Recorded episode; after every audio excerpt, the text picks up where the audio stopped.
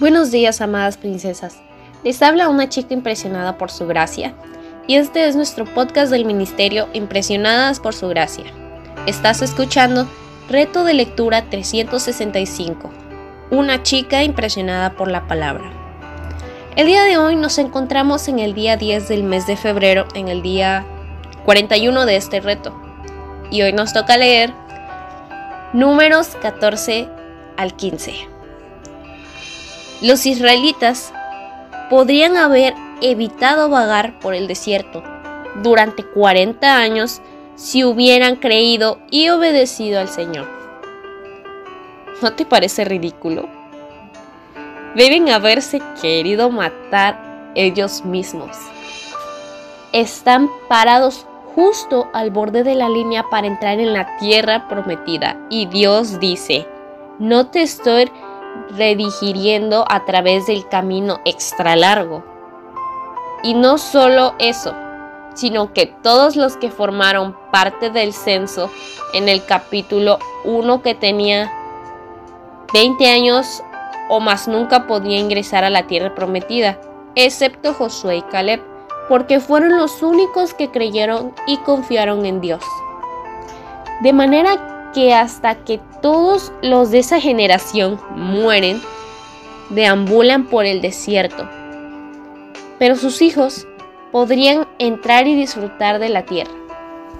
Esto podemos leerlo en el capítulo 14, verso 31. Diez de los dos espías no creían.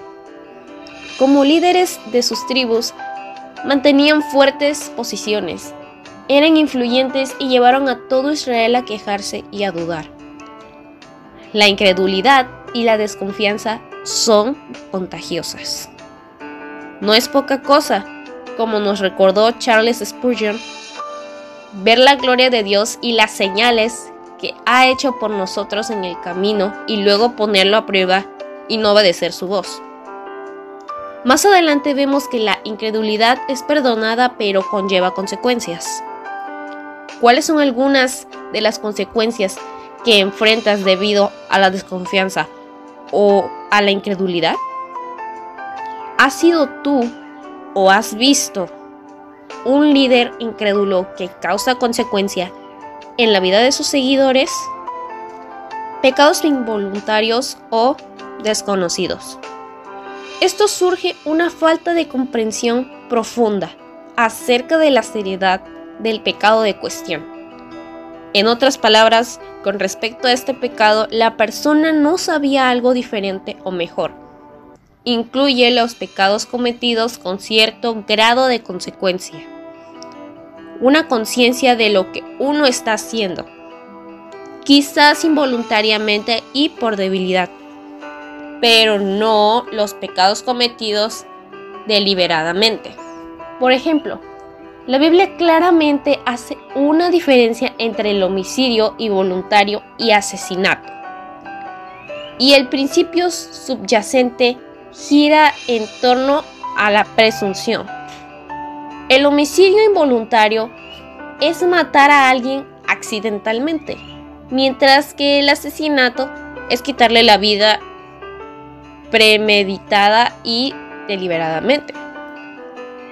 Es interesante este capítulo 15, luego de habernos visto no entrar en la tierra prometida por miedo y desconfianza, y de repente se comienza a hablar sobre ciertas leyes.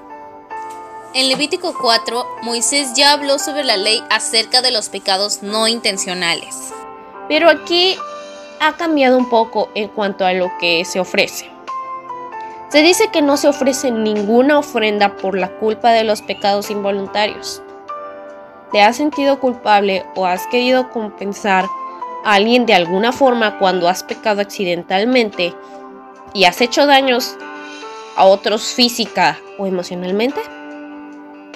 David oró para ser limpiado de faltas secretas.